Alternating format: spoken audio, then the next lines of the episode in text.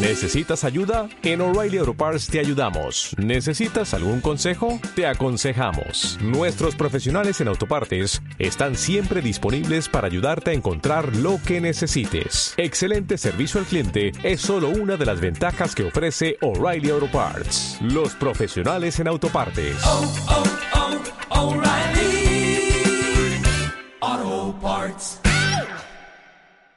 Genio. Terminamos yendo una vez más a la playa, donde vagabundeamos sin rumbo fijo. Jacob no cabía en sí de satisfacción por haber urdido mi fuga. ¿Crees que vendrán a buscarte? Preguntó. Parecía esperanzado. No estaba segura de eso. Aunque esta noche se van a poner como fieras.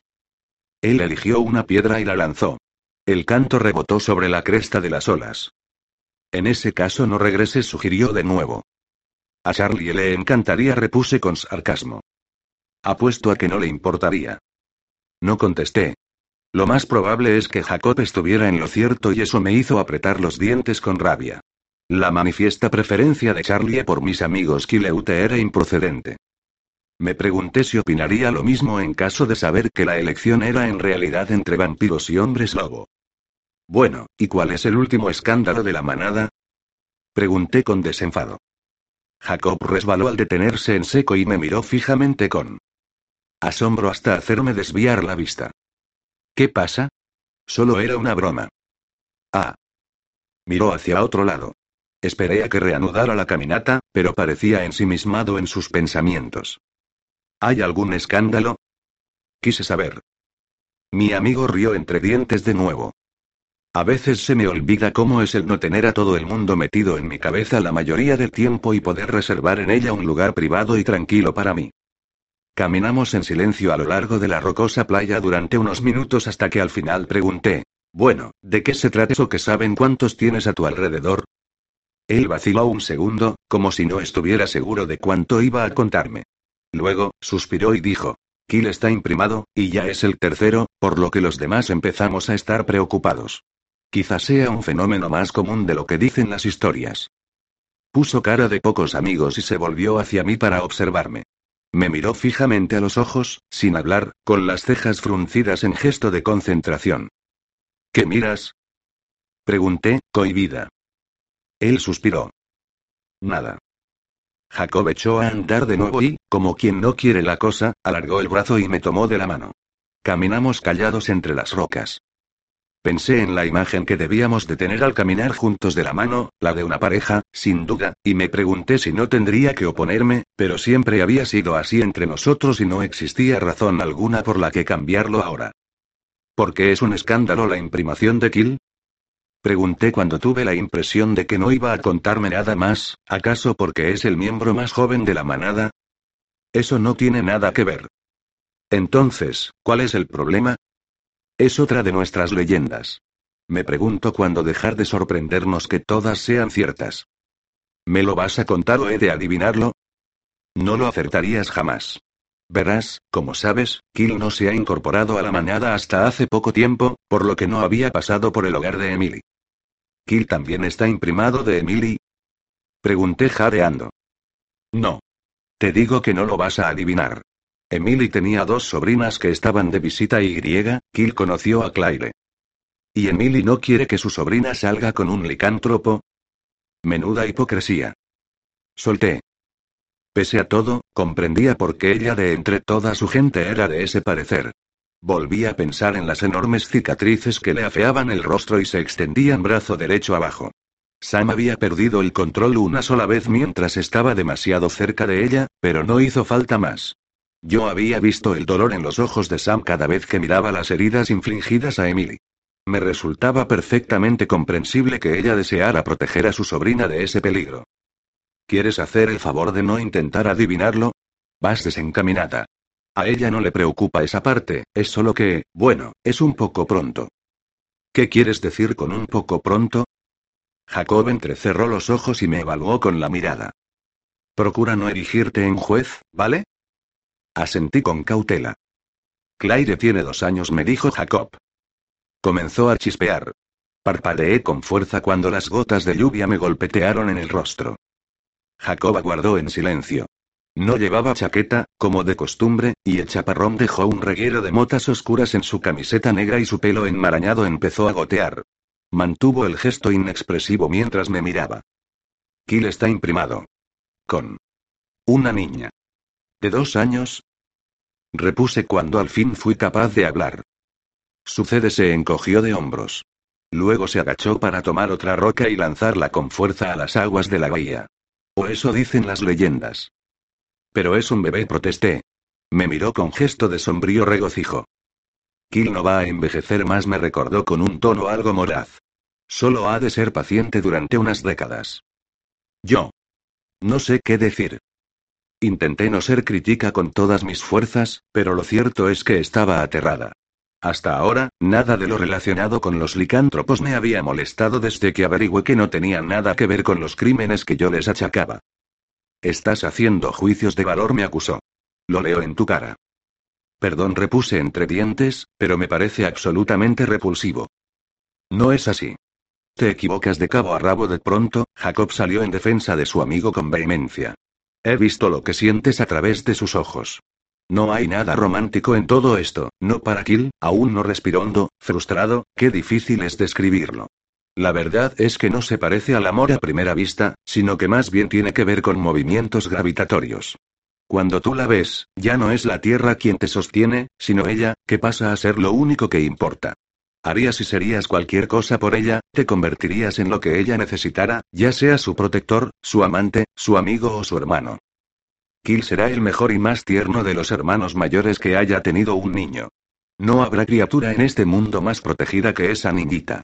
Luego, cuando crezca, ella necesitará un amigo. Él será un camarada más comprensivo, digno de confianza y responsable que cualquier otro que ella pueda conocer.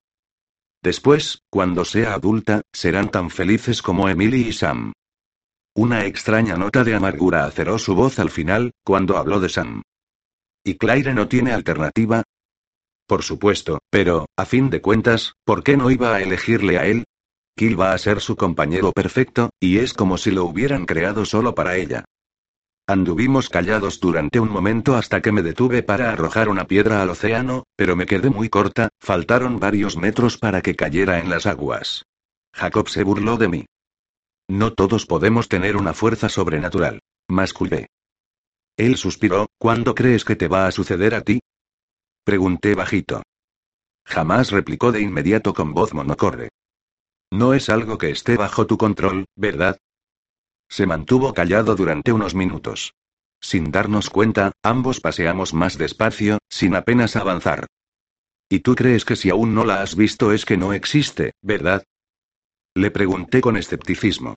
Jacob, apenas has visto mundo, incluso menos que yo. Cierto repuso en voz baja. Observó mi rostro con ojos penetrantes, pero no voy a ver a nadie, Bella, salvo a ti, incluso cuando cierro los ojos e intento concentrarme en otra persona. Pregúntale a Kilo a Embry. Eso les vuelve locos. Miré rápidamente a las rocas. Ya no deambulábamos por la playa. No se oía nada más que el batir de las olas en la orilla, cuyo rugido ahogaba incluso el soniquete de la lluvia. Quizá convenga que vuelva a casa, susurré, no. Protestó, sorprendido por aquel final. Alcé los ojos para mirarle. Los suyos estaban llenos de ansiedad. Tienes todo el día libre, ¿no? El chupasangres aún no va a volver a casa. Le fulminé con la mirada. No pretendía ofenderse, apresuró a añadir. Sí, tengo todo el día, pero jaque. Me tomó una mano y se disculpó. Disculpa. No volveré a comportarme así. Seré solo Jacob. Suspiré. Pero si es eso lo que piensas. No te preocupes por mí, insistió mientras sonreía con una alegría excesiva y premeditada.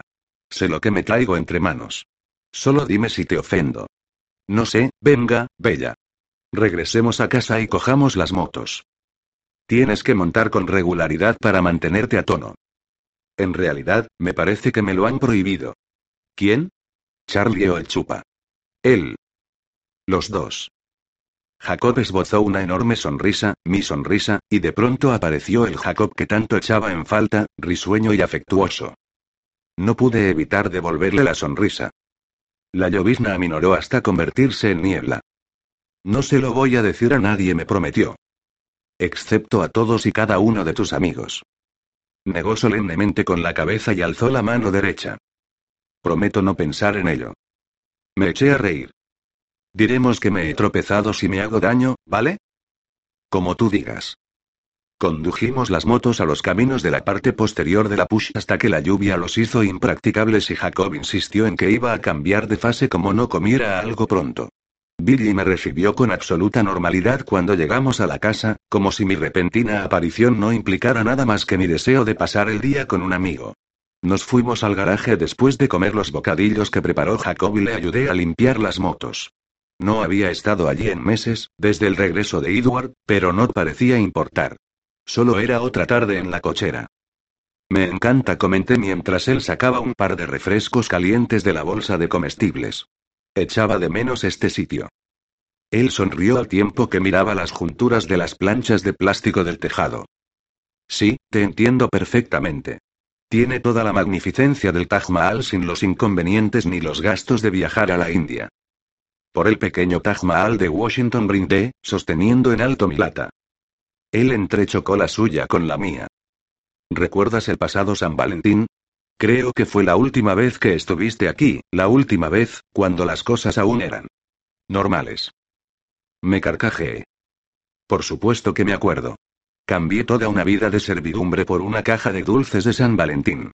No es algo que pudiera olvidar fácilmente. Sus risas se unieron a las mías. Eso está bien. Un. Servidumbre. Tendré que pensar en algo bueno luego, suspiró. Parece que han pasado años. Otra era. Una más feliz. No pude mostrarme de acuerdo, ya que ahora vivía un momento muy dulce, pero me sorprendía comprender cuántas cosas echaba de menos de mis días de oscuridad. Miré fijamente el bosque oscuro a través de la abertura. Llovía de nuevo, pero sentada junto a Jacob en el garaje se estaba bien. Me acarició la mano con los dedos y dijo, las cosas han cambiado de verdad. Sí admití. Entonces, alargué la mano y palmeé la rueda trasera de mi moto. Antes Charlie y yo nos llevábamos mejor. Me mordí el labio.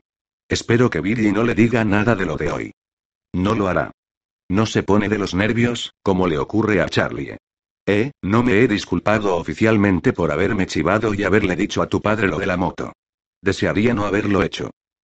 Puse los ojos en blanco. También yo. Lo siento mucho, de veras. Me miró expectante. La maraña de pelo negro húmedo se pegaba a su rostro suplicante y lo cubría por todas partes. Bueno, vale, te perdono. Gracias, Bella. Nos sonreímos el uno al otro durante un instante, y luego su expresión volvió a ensombrecerse. ¿Sabes? Ese día, cuando te llevé la moto, quería preguntarle algo, dijo hablando muy despacio, pero al mismo tiempo, tampoco me apetecía hacerlo. Permanecí inmóvil, una medida preventiva, un hábito adquirido de Edward. ¿Mostrabas esa resolución porque estabas enfadada conmigo o ibas totalmente en serio? Preguntó con un hilo de voz. Aunque estaba segura de saber a qué se refería, le contesté, igualmente en susurros. ¿Sobre qué? Él me miró con fijeza. Ya sabes. Cuando dijiste que no era de mi incumbencia si él te mordía se encogió de forma visible al pronunciar el final de la frase. Jaque. Se me hizo un nudo en la garganta y fui incapaz de terminar siquiera. Él cerró los ojos y respiró hondo. ¿Hablabas en serio? Tembló levemente. Permaneció con los párpados cerrados. Sí susurré. Jacob expiró muy despacio. Supongo que ya lo sabía. Le miré a la cara, a la espera de que abriera los ojos. ¿Eres consciente de lo que eso va a significar? inquirió de pronto. Lo comprendes, ¿verdad? ¿Sabes qué va a ocurrir si rompen el tratado? Nos iremos antes, repuse con voz queda. Vi en lo más hondo de sus ojos la ira y el dolor cuando abrió los párpados. No hay un límite geográfico para el tratado, Bella. Nuestros tatarabuelos solo acordaron mantener la paz porque los Cullen juraron que eran diferentes, que no ponían en peligro a los humanos. El tratado no tiene sentido y ellos son igual al resto de los vampiros si vuelven a sus costumbres. Una vez establecido esto, y cuando volvamos a encontrarlos. ¿Pero no habéis roto ya el tratado? Pregunté, agarrándome a un clavo ardiendo, ¿no formaba parte del acuerdo que no le diríais a la gente lo de los vampiros? Tú me lo revelaste. ¿No es eso quebrantar el tratado? A Jacob no le gustó que se lo recordase. El dolor de sus ojos se recrudeció hasta convertirse en animosidad. Sí, no respeté el tratado cuando no creía en él, y estoy seguro de que los has puesto al tanto, pero eso no les concede una ventaja ni nada parecido. Un error no justifica otro. Si no les gusta mi conducta, solo les queda una opción, la misma que tendremos nosotros cuando ellos rompan el acuerdo atacar, comenzar la guerra. Lo presentaba de un modo tal que el enfrentamiento parecía inevitable. Me estremecí. No tiene por qué terminar así, Jaque. Va a ser así. Rechinó los dientes. El silencio subsiguiente a esa afirmación fue ostensible. No me perdonarás nunca, Jacob. Susurré. Deseé haberle mordido la lengua en cuanto solté la frase. No quería oír la respuesta. Tú dejarás de ser bella, me contestó. Mi amiga no va a estar. No habrá nadie a quien perdonar. Eso parece un no, susurré. Nos encaramos el uno con el otro durante un momento interminable. Entonces, ¿es esto una despedida, Jaque? Él parpadeó a toda velocidad y la sorpresa consumió la fiereza de su expresión. ¿Por qué? Aún nos quedan unos pocos años. ¿No podemos ser amigos hasta que se acabe el tiempo? ¿Años? No, Jaque, nada de años. Sacudí la cabeza y solté una carcajada forzada. Sería más apropiado hablar de semanas. No preví su reacción. Se puso en pie de repente y resonó un fuerte reventón cuando la lata del refresco estalló en su mano. El líquido salió volando por todas partes, poniéndome perdida, como si me hubieran rociado con una manguera. Jaque. Empecé a quejarme, pero guardé silencio en cuanto me di cuenta de que todo su cuerpo se estremecía de ira. Me lanzó una mirada enloquecida a tiempo que resonaba un gruñido en su pecho. Me quedé allí petrificada, demasiado atónita para ser capaz de moverme. Todo su cuerpo se convulsionaba más y más deprisa hasta que dio la impresión de que vibraba. El contorno de su figura se desdibujó, y entonces, Jacob apretó los dientes y cesó el gruñido. Cerró los ojos con fuerza para concentrarse y el temblor aminoró hasta que solo le temblaron las manos. Semanas repitió él con voz apagada. Era incapaz de responderle. Continuaba inmóvil. Abrió los ojos, en los que se leía más que rabia. Va a convertir en una mugrienta chupasangres en cuestión de unas pocas semanas. Habló entre dientes. Estaba demasiado aturdida para sentirme ofendida por sus palabras, de modo que me limité a sentir en silencio. Su tez adquirió un tinte verdoso por debajo de su habitual tono rojizo. Por supuesto que sí, Jaque susurré después de un largo minuto de silencio. Él tiene 17 y cada día me acerco más a los 19. Además, ¿qué sentido tiene esperar? Él es todo cuanto amo. ¿Qué otra cosa puedo hacer? Yo lo había planteado como una cuestión puramente retórica. Cualquier cosa, cualquier otra cosa, sus palabras chasquearon como las colas de un látigo. Sería mejor que murieras. Yo lo preferiría. Retrocedí como si me hubiera abofeteado. De hecho, dolía más que si así hubiera sido. Entonces, cuando la aflicción me traspasó de parte a parte, estalló en llamas mi propio genio. Quizá tengas suerte, repliqué sombría mientras me alejaba dando tumbos. Quizá me atropelle un camión de vuelta a casa. Agarré la moto y la empujé al exterior, bajo la lluvia. Jacob nos movió cuando pasé a su lado. Me subí al ciclomotor en cuanto llegué al sendero enlodado y lo encendí de una patada. La rueda trasera lanzó un surtidor de barro hacia el garaje. Deseé que le diera. Me calé hasta los huesos mientras conducía a toda prisa sobre la resbaladiza carretera hacia la casa de los Cullen. Sentía como si el viento congelara las gotas de lluvia sobre mi piel y antes de que hubiera recorrido la mitad del camino estaba castañeteando los dientes. Las motos eran poco prácticas para Washington. Iba a vender aquel trasto a la primera oportunidad. Empujé el ciclomotor al interior del enorme garaje de los Cullen, donde no me sorprendió encontrar a Alice esperándome encaramada al capó de su Porsche. Alice acarició la reluciente pintura amarilla. Aún no he tenido ocasión de conducirlo. Suspiró. Perdona, conseguí soltar entre el castañeo de dientes. Me parece que te vendría bien una ducha caliente, dijo de forma brusca mientras se incorporaba de un pequeño salto. Sí. Ella frunció la boca y estudió mi rostro con cuidado. ¿Quieres hablar de ello? No. Ella cabeceó en señal de asentimiento, pero sus ojos relucían de curiosidad. ¿Te apetece ir a Olimpia esta noche? La verdad es que no.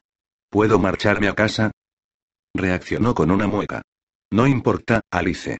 Me quedaré si eso va a facilitarte las cosas. Gracias. Ese día me acosté temprano y volví a acurrucarme en el sofá de Edward.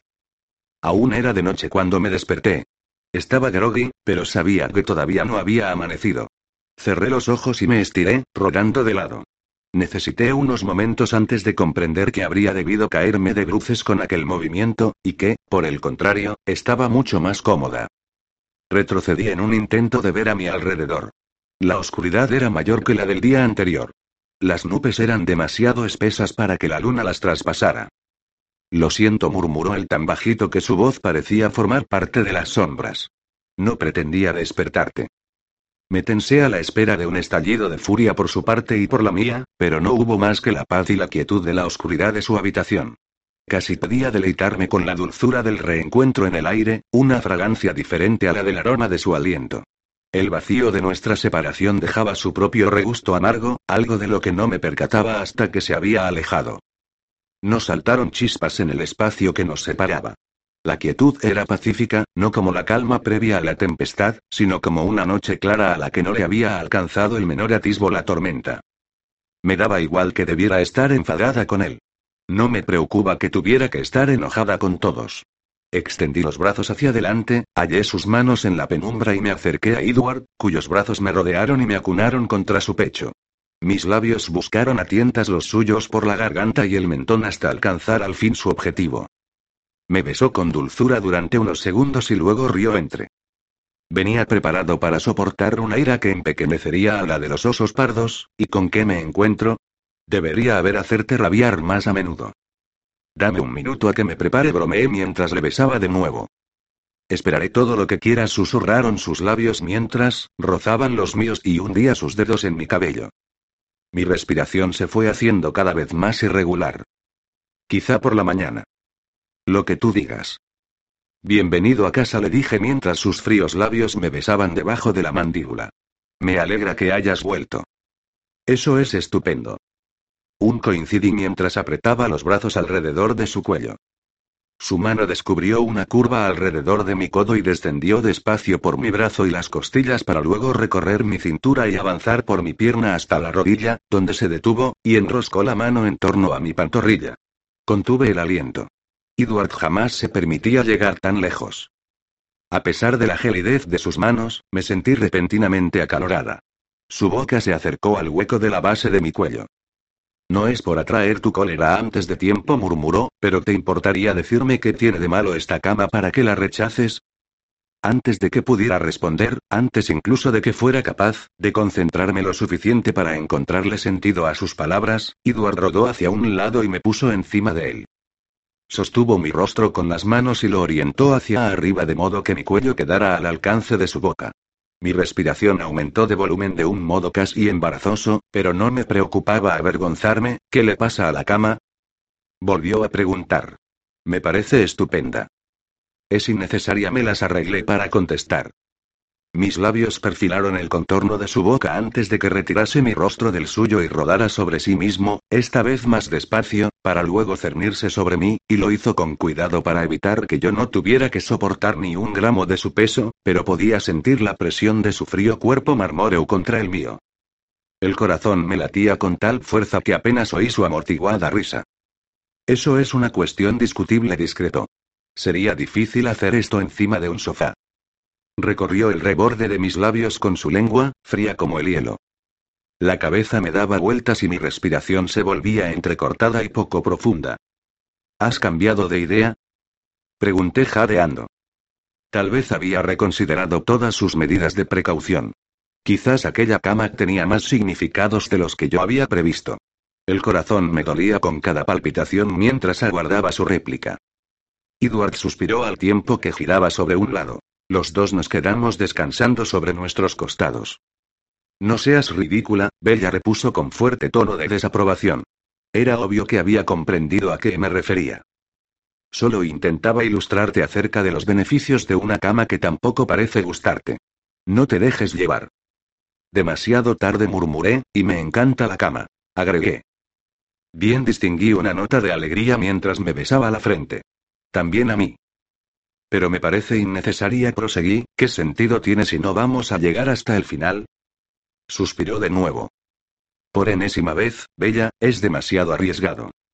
Me gusta el peligro, insistí. Lo sé. Había un punto de osquedad en su voz y comprendí que debía de haber visto la moto en el garaje. Yo diré que es peligroso, me apresuré a decir antes de que pudiera abordar otro tema de discusión. Un día de estos voy a sufrir una combustión espontánea y la culpa vas a tenerla solo tú.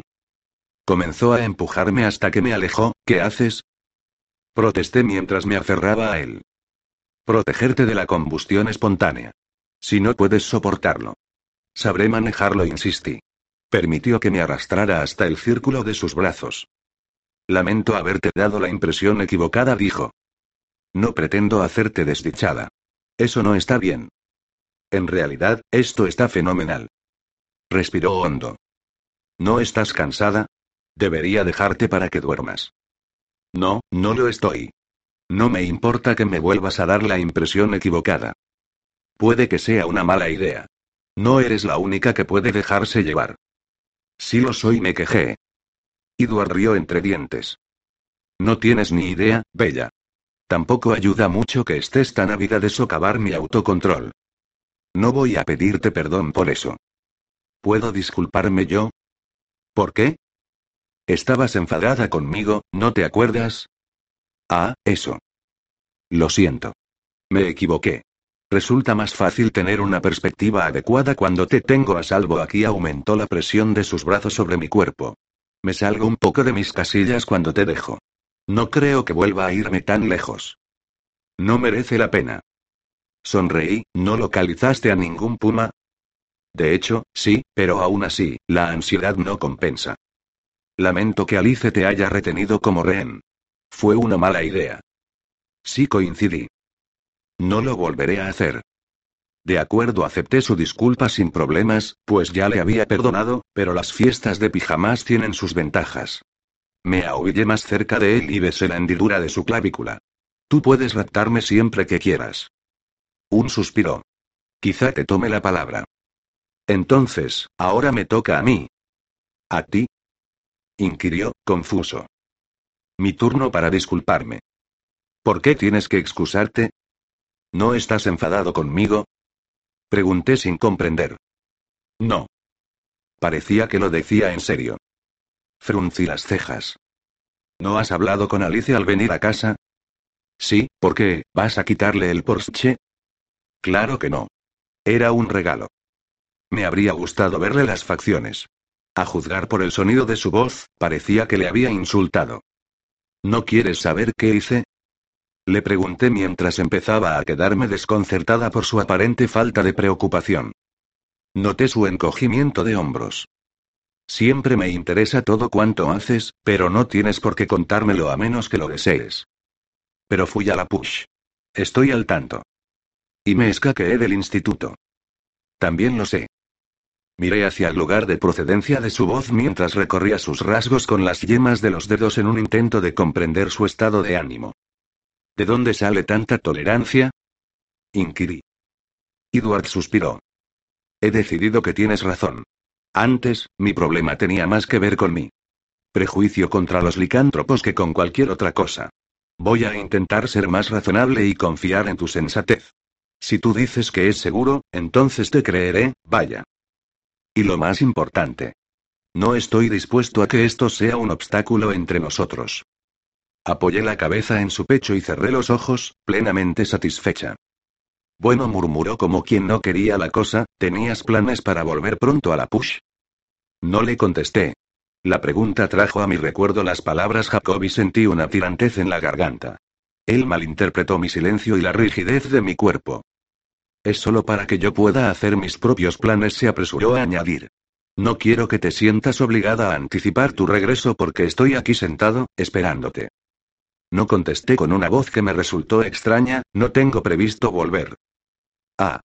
Por mí no lo hagas. Me da la sensación de que he dejado de ser bienvenida allí. Susurré, ¿has atropellado a algún gato? Preguntó medio en broma. Sabía que no quería sonsacarme, pero noté una gran curiosidad en sus palabras. No tomé aliento y murmuré atropelladamente la explicación. Pensé que Jacob había comprendido. No creí que le sorprendiera. Edward aguardó callado mientras yo vacilaba. Él no esperaba que sucediera. Tan pronto. Ah, ya repuso Edward en voz baja. Dijo que prefería verme muerta. Se me quebró la voz al decir la última palabra. Edward se mantuvo inmóvil durante unos instantes hasta consolar su reacción. Fuera cual fuera, no quería que yo la viera. Luego, me apretó suavemente contra su pecho. Cuánto lo siento. Pensé que te alegrarías, murmuré, alegrarme de que alguien te haya herido. Susurró con los labios cerca de mi pelo. No creo que eso vaya a alegrarme nunca, Bella.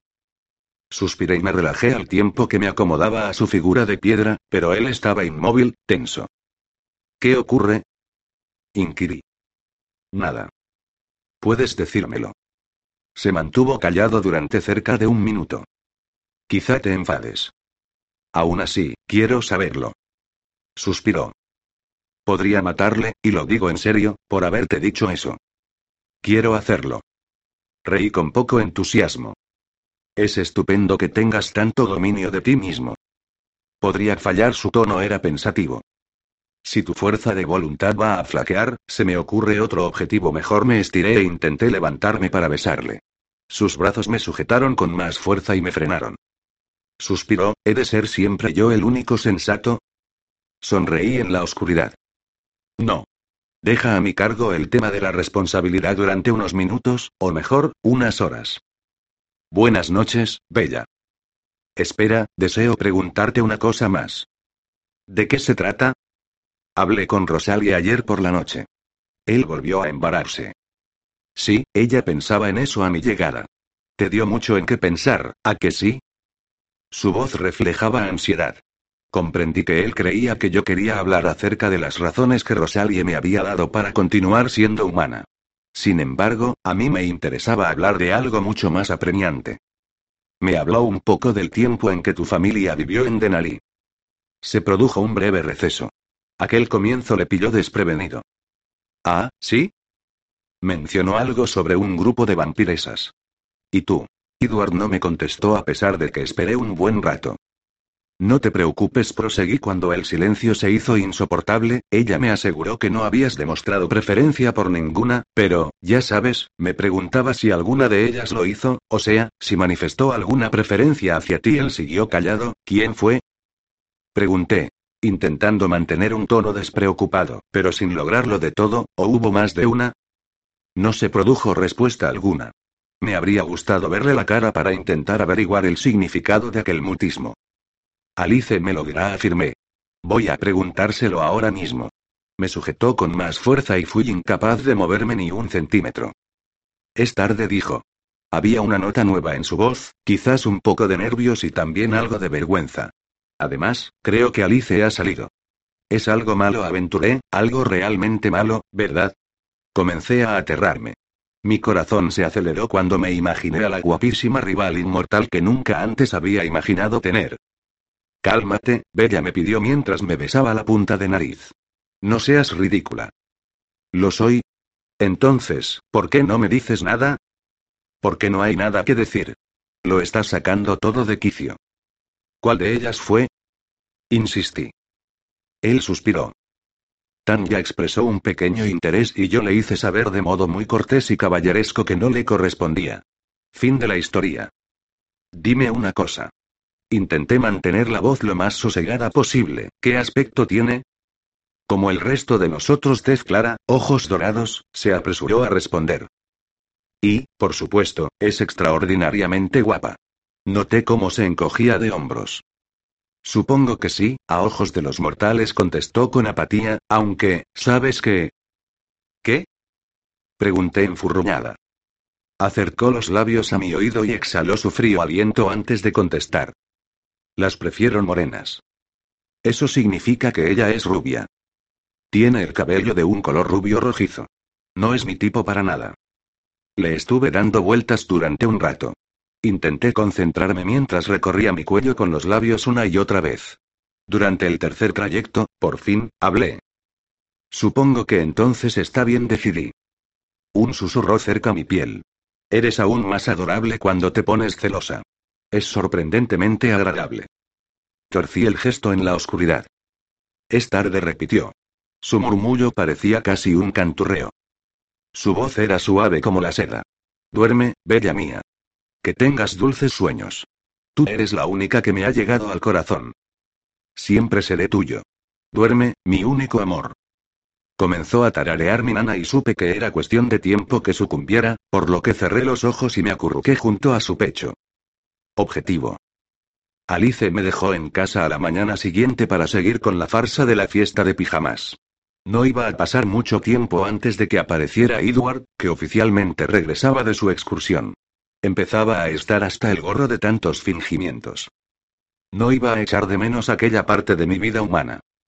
Charlie echó un vistazo a través de la ventana de la fachada cuando me oyó cerrar con fuerza la puerta del coche. Saludó con los brazos a Alice y luego se dirigió a la entrada para recibirme. ¿Te has divertido? inquirió mi padre. Sí, ha estado bien, ha sido. Muy de chicas. Metí mis cosas dentro de la casa y las dejé todas al pie de la escalera para dirigirme a la cocina en busca de un tentempié. Tienes un mensaje, me avisó Charlie, detrás de mí. El blog de notas del teléfono estaba sobre la encimera de la cocina, apoyado en una cacerola a fin de que se viera fácilmente. Te ha telefoneado Jacob, había escrito Charlie. Me contó que no pretendía decir lo que dijo y que lo lamentaba mucho. Quiere que le llames. Sé amable y dale un respiro. Parecía alterado. Hice un mohín. Era infrecuente que mi padre expresara su opinión acerca de mis mensajes. Jacob podía estar agitado, pero saldría adelante. No quería hablar con él. Lo último que había sabido es que las llamadas del otro lado no eran bien recibidas. Si Jacob me quería muerta, sería mejor que se fuera acostumbrando al silencio. Perdí el apetito, di media vuelta y me fui a guardar mis bártulos. ¿No vas a llamar a Jacob? Inquinó Charlie, que me observaba recogerlos apoyado en la pared del cuarto de estar. No. Empecé a subir las escaleras. Esa no es forma de comportarse, Bella me sermoneó. El perdón es sagrado. Métete en tus asuntos, murmuré lo bastante bajo para que no pudiera oírme. Sabía que se estaba amontonando la ropa sucia, por lo que después de cepillarme los dientes y guardar la pasta dentífrica, eché mis prendas al cesto de la ropa y deshice la cama de mi padre. Amontoné sus sábanas en lo alto de las escaleras y fui a por las mías. Me detuve junto a la cama y ladeé la cabeza. ¿Dónde estaba mi almohada? Me giré en círculo, recorriendo la estancia con la vista, sin descubrir ni rastro de ella. Fue entonces cuando me percaté del excesivo orden que reinaba en mi habitación. ¿Acaso no estaba mi sudadera gris arrugada al pie de cama? Y habría jurado que había dejado un par de calcetines sucios detrás de la mecedora, junto a la blusa roja que me había probado hacía dos días antes de decidir que era demasiado elegante para ir al instituto y dejarla encima del brazo de la mecedora. Di otra vuelta alrededor. El cesto de la ropa no estaba vacío, pero tampoco lleno a rebosar, tal y como yo creía. ¿Habría lavado la ropa Charlie? No le pegaba nada. ¿Has empezado a hacer la colada? Esto. No contestó a voz en grito. Parecía avergonzado. ¿Querías que la hiciera? No, me encargo yo. ¿Has buscado algo en mi cuarto? No, ¿por qué? No encuentro. Una camiseta. Ni siquiera he entrado. Entonces caí en la cuenta de que Alice había entrado en busca de mi pijama. No me había dado cuenta de que se había llevado mi almohada, probablemente porque había evitado la cama. Daba impresión de que había ido limpiando mientras pasaba. Me avergoncé de mi desorden. Esa blusa roja no estaba sucia, de modo que me encaminé al cesto de la ropa para sacarla. Esperaba encontrarla en la parte de arriba del montón, pero no se hallaba allí. Rebusqué toda la pila sin localizarla. Sabía que me estaba poniendo paranoica, pero todo apuntaba a que había perdido una prenda, quizás incluso más de una. En el cesto no había ni la mitad de la ropa que tendría que haber. Deshice la cama, tomé las sábanas y me dirigí al armario del lavadero, cogiendo las de Charlie al pasar. La lavadora estaba vacía. Revisé la secadora, aún con la esperanza de encontrar una carga de ropa lavada por obra y gracia de Alice. No había nada. Puse cara de pocos amigos, perpleja. ¿Has encontrado lo que estabas buscando? preguntó mi padre a gritos. Todavía no. Volví escaleras arriba para registrar debajo de la cama, donde no había más que pelusas. Comencé a rebuscar en mi tocador. Quizá lo había dejado allí y luego lo había olvidado. Llaman a la puerta, me informó Charlie desde el sofá cuando pasé dando saltitos. Voy, no te vayas a herniar, papá. Abrí la puerta con una gran sonrisa en mi cara. Edward tenía dilatados sus dorados ojos, bufaba por la nariz, fruncía los labios, dejando los dientes al descubierto. Edward. Mi voz se agudizó a causa de la sorpresa cuando entendí el significado de su expresión, ¿qué tal? Concédeme dos segundos, puso un dedo en mis labios y agregó en voz baja. No te muevas. Permanecí inmóvil en el umbral y él desapareció. Se movió a tal velocidad que mi padre ni siquiera le vio pasar. Estuvo de vuelta antes de que lograra recobrar la compostura y contar hasta dos. Me rodeó la cintura con el brazo y me condujo enseguida a la cocina. Recorrió la habitación rápidamente con la mirada y me sostuvo contra su cuerpo como si me estuviera protegiendo de algo. Eché un vistazo al sofá. Charlie nos ignoraba de forma intencionada. Alguien ha estado aquí, me dijo al oído después de haberme conducido al fondo de la cocina. Hablaba con voz forzada. Era difícil oírle por encima del centrifugado de la lavadora. Te juro que ningún licántropo. Empecé a decir. No es uno de ellos, me interrumpió de inmediato al tiempo que negaba con la cabeza, sino uno de los nuestros. El tono de su voz dejaba claro que no se refería a un miembro de su familia. La sangre me huyó del rostro. Victoria. Inquirí con voz entrecortada. No reconozco el aroma. Uno de los Vulturis aventuré. Es muy probable. ¿Cuándo? No hace mucho, esta mañana de madrugada, mientras Charlie dormía. Por ese motivo creo que deben de ser ellos, y quien quiera que sea no le ha tocado, por lo que debían perseguir otro fin. Buscarme. No me contestó, mas su cuerpo estaba inmóvil como una estatua. ¿Qué estáis cuchicheando vosotros dos ahí dentro? preguntó mi padre con recelo mientras doblaba la esquina llevando un cuenco vacío de palomitas. Sentí un mareo. Un vampiro había venido a buscarme dentro de la casa mientras dormía allí mi padre.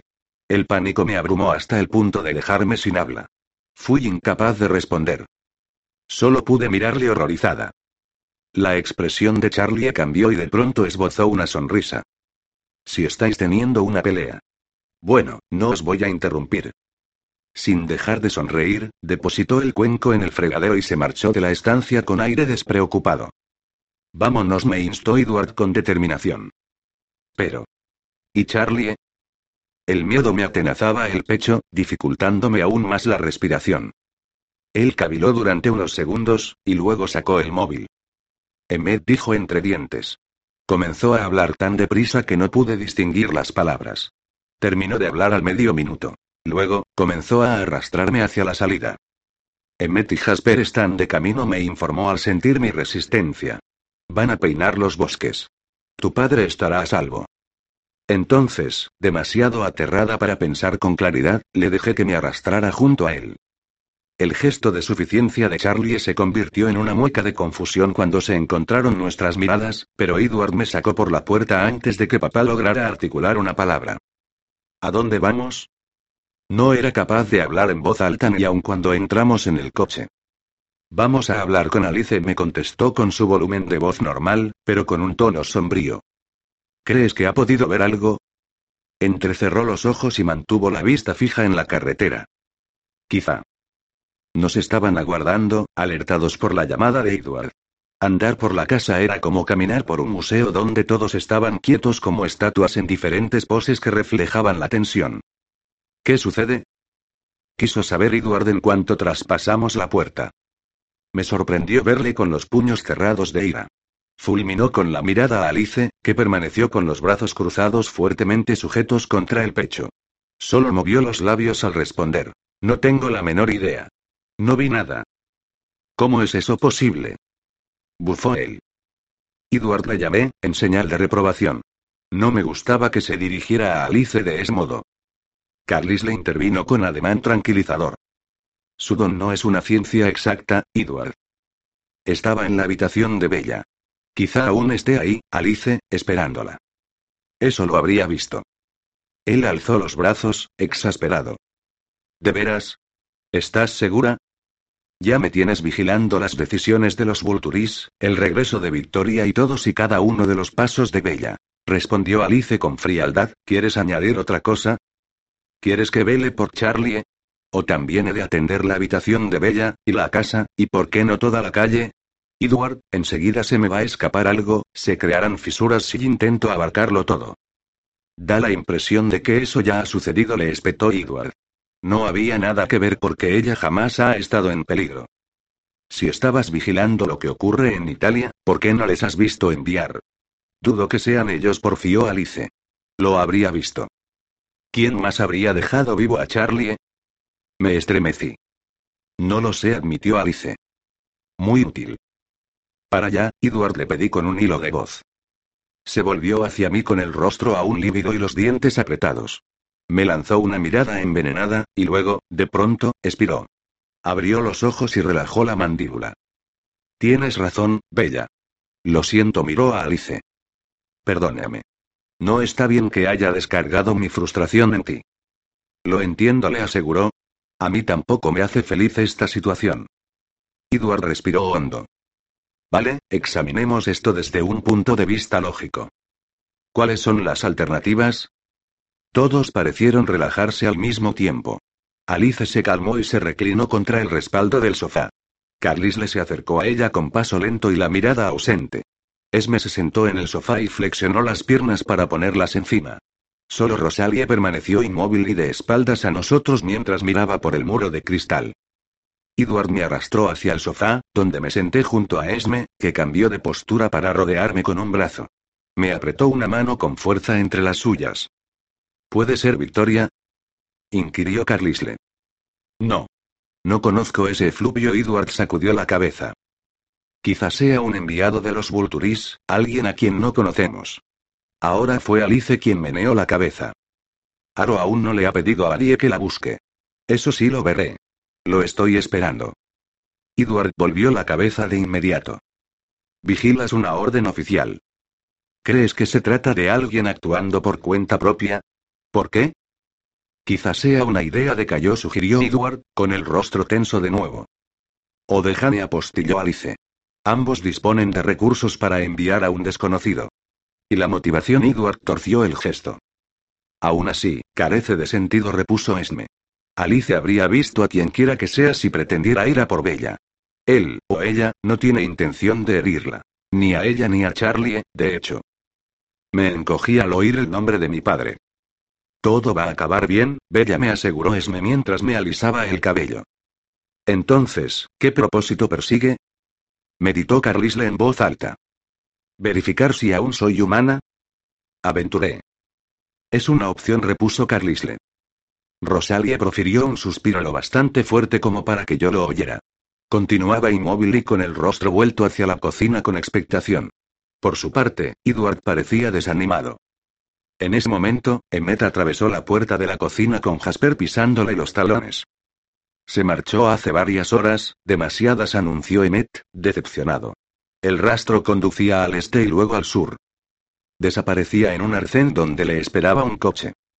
¡Qué mala suerte! Murmuró Edward. Habría sido estupendo que se hubiera dirigido al oeste. Esos perros habrían sido útiles por una vez. Esme me frotó el hombro al notar mis temblores. Jasper miró a Carlisle. Ninguno de nosotros le identificamos, pero Toma le tendió algo verde y arrugado que Carlisle sostuvo delante de su cara. Mientras cambiaba de manos, vi que se trataba de una fronda de helecho. Quizá conozcas el olor. No, no me resulta familiar, repuso el interpelado. No es nadie que yo recuerde. Quizá nos equivoquemos y se trate de una simple coincidencia. Empezó Esme, pero se detuvo cuando vio las expresiones de incredulidad en los rostros de todos los demás. No pretendo decir que sea casualidad el hecho de que un forastero elija visitar la casa de Bella al azar, pero sí que tal vez sea solamente un curioso. El lugar está impregnado por nuestras fragancias. ¿No se pudo preguntar qué nos arrastraba hasta allí? En tal caso, si solo era un fisgón, ¿por qué no se limitó a venir aquí? inquirió Emmet. Tú lo harías, repuso Esme con una sonrisa de afecto. La mayoría de nosotros no siempre actúa de forma directa. Nuestra familia es muy grande, él o ella podría asustarse, pero Charlie no ha resultado herido. No tiene por qué ser un enemigo. Un simple curioso. Igual que James o Victoria. Al principio, solo fueron unos cotillas. El simple recuerdo de Victoria me hizo estremecer, aunque en lo único que coincidían todos era en que no se trataba de ella. No en esta ocasión. Victoria se aferraba a su modelo obsesivo. Este invitado seguía otro patrón diferente. Era otro, un forastero. De forma paulatina empezaba a darme cuenta de la mayor implicación de los vampiros en este mundo, superior a lo que había llegado a pensar.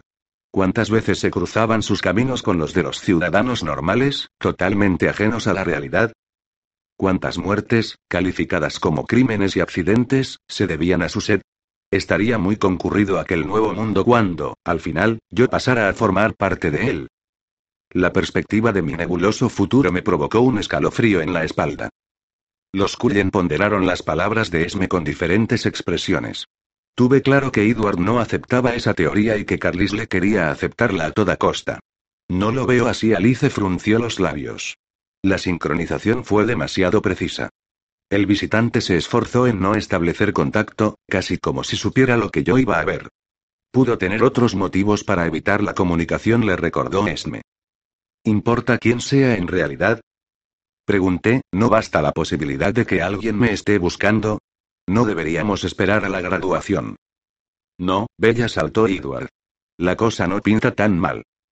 Nos enteraremos si llegas a estar en verdadero peligro. Piensa en Charlie, me recordó Carlisle. Imagina lo mucho que le afectaría tu desaparición. Estoy pensando en él.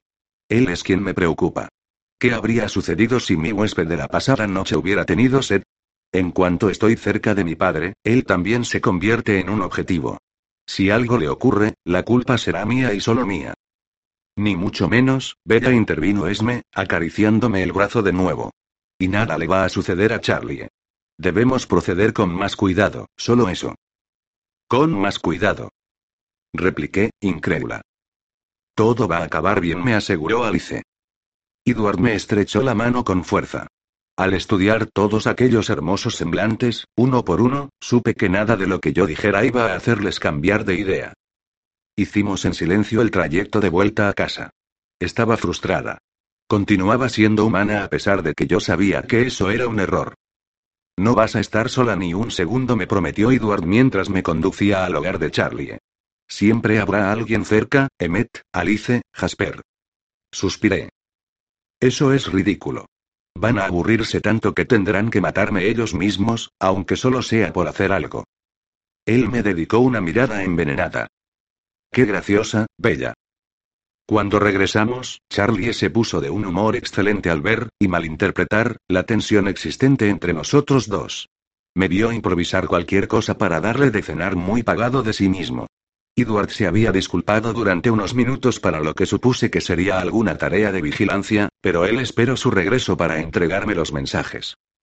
Jacob ha vuelto a llamar, dijo mi padre en cuanto Edward entró de la estancia.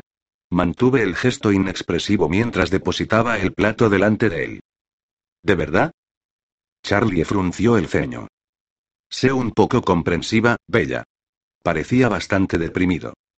¿Te paga Jacob para que seas sus relaciones públicas o te has presentado voluntario? Mi padre refunfuñó de forma incoherente hasta que la comida silenció sus ininteligibles quejas, pero aunque no se diera cuenta, había dado en el blanco.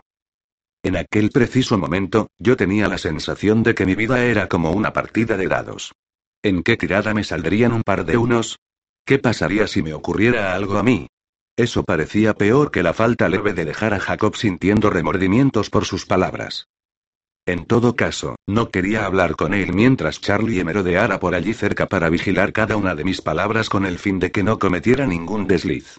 Pensar en esto me hizo envidiar la relación existente entre Jacob y Billy. Qué fácil debe de ser no tener secretos para la persona con la que vives.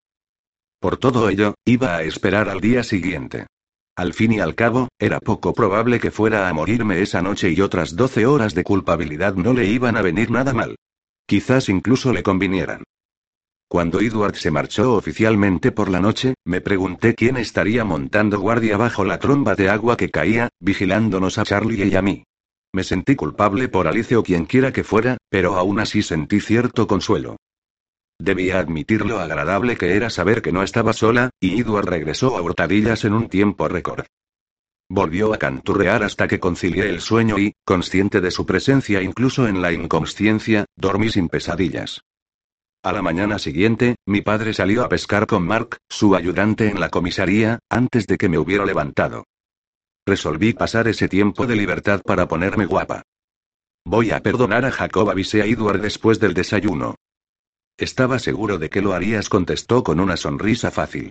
Guardarle rencor a alguien no figura entre tus muchos talentos. Puse los ojos en blanco, pero estaba encantada de comprobar que realmente había dado por concluida toda la campaña contra los hombres lobo. No miré la hora en el reloj hasta después de marcar el número, era temprano para llamar y me preocupó la posibilidad de despertar a Billy y a Jaque, pero alguien descolgó antes del segundo pitido, por lo que no podía estar demasiado lejos del teléfono. Diga. Contestó una voz apagada. Jacob. Bella, oh, Bella, cuánto lo siento. Exclamó a tanta velocidad que se trabucaba de la prisa que tenía por hablar. Te juro que no quería decir eso. Me comporté como un necio. Estaba enfadado, pero eso no es excusa. Es lo más estúpido que he dicho en mi vida, y lo siento mucho. No te enfades conmigo, ¿vale? Por favor. Estoy dispuesto a una vida de servidumbre, a hacer todo lo que quieras, a cambio de tu perdón. No estoy enfadada. Te perdono. Gracias, resopló. No puedo creerme que cometiera semejante estupidez. No te preocupes por eso. Estoy acostumbrada. Él se rió a carcajadas, eufórico de alivio. Baja a verme, imploró. Quiero compensarte. Torcí el gesto. ¿Cómo? Como tú quieras. Podemos hacer salto de acantilado, sugirió mientras reía de nuevo. Vaya, qué idea tan brillante. Te mantendré a salvo, prometió. No me importa lo que quieras hacer. Un vistazo al rostro de Edward me bastó para saber que no era el momento adecuado, a pesar de la calma de su expresión. Ahora mismo, no. A él no le caigo muy bien, ¿verdad? Por una vez, su voz reflejaba más bochorno que resquemor. Ese no es el problema. Ay. Bueno, en este momento, tengo otro problema más preocupante que un exasperante licántropo adolescente. Intenté mantener un tono jocoso, pero no le engañé, ya que inquirió. ¿Qué ocurre? Esto. No estaba segura de si debía decírselo. Edward alargó la mano para tomar el auricular. Estudié su rostro con cuidado. Parecía bastante tranquilo. ¿Bella? Me preguntó Jacob. Edward suspiró y acercó aún más la mano tendida. ¿Te importaría conversar con Edward? Le pregunté con cierta aprehensión. Quiere hablar contigo. Se produjo una larga pausa. De acuerdo, aceptó Jacob al final del intervalo. Esto promete ser interesante. Le entregué el teléfono a Edward con la esperanza de que interpretara correctamente mi mirada de advertencia. Hola, Jacob empezó él con impecable amabilidad. Se hizo el silencio. Me mordí el labio, intentando adivinar la posible contestación de Jacob. Alguien ha estado aquí, alguien cuyo olor desconozco, le explicó Edward. ¿Se ha encontrado tu manada con algo nuevo? Hubo otra pausa mientras Edward asentía para sí mismo, sin sorprenderse. He ahí el quid de la cuestión, Jacob. No voy a perder de vista de Bella hasta que no me haya ocupado de esto. No es nada personal. Entonces, Jacob le interrumpió. Pude oír el zumbido de su voz a través del receptor. Fueran cuales fueran sus palabras, era más intensa que antes. Intenté descifrarlas sin éxito. Quizás estés en lo cierto, comenzó Edward, pero Jacob siguió expresando su punto de vista. Al menos, ninguno de los dos parecía enfadado. Es una sugerencia interesante y estamos bien predispuestos a negociar si Sam se hace responsable. Jacob bajó el volumen de la voz. Empecé a morderme el pulgar mientras pretendía descifrar la expresión de Edward, cuya contestación fue, gracias. Entonces, Jacob añadió algo más que provocó un gesto de sorpresa en el rostro de Edward, quien respondió a la inesperada propuesta. De hecho, había planeado ir solo y dejarla con los demás. Mi amigo alzó un punto la voz. Me dio la impresión de que intentaba ser persuasivo. Voy a considerarlo con objetividad, le aseguró Edward. Con toda la objetividad de la que sea capaz. Esta vez el intervalo de mutismo fue más breve. Eso no es ninguna mala idea. ¿Cuándo? No, está bien. De todos modos, me gustaría tener la ocasión de rastrear la pista personalmente. Diez minutos. Pues claro, contestó Edward antes de ofrecerme el auricular, Bella, Tomé el teléfono despacio, sintiéndome algo confusa. ¿De qué va todo esto? Le pregunté a Jacob, un poco picada.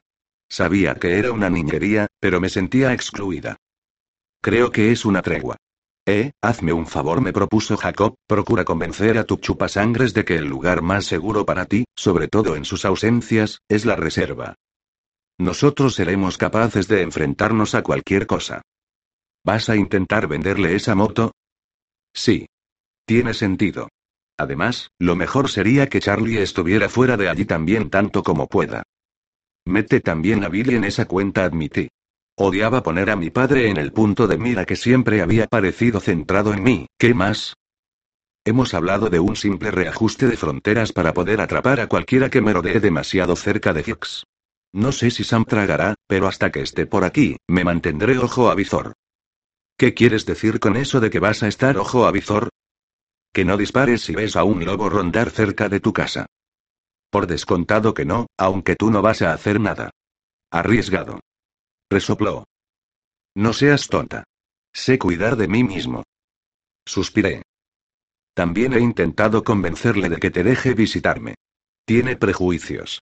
No dejes que te suelte ninguna chorrada sobre la seguridad. Sabes igual que yo que aquí vas a estar a salvo. Lo tendré en cuenta. Nos vemos en breve, repuso Jacob. ¿Vas a subir hasta aquí? Ajá. Voy a intentar percibir el olor de vuestro visitante para poderle rastrear por si acaso regresase.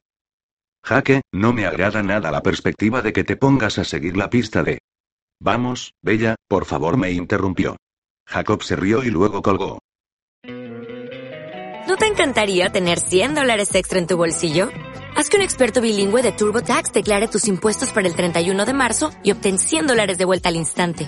Porque no importa cuáles hayan sido tus logros del año pasado, TurboTax hace que cuenten. Obtén 100 dólares de vuelta y tus impuestos con 100% de precisión. Solo con Intuit TurboTax. Debes declarar para el 31 de marzo. Crédito solo aplicable al costo de la presentación federal con TurboTax Full Service. Oferta sujeta a cambios o cancelación en cualquier momento.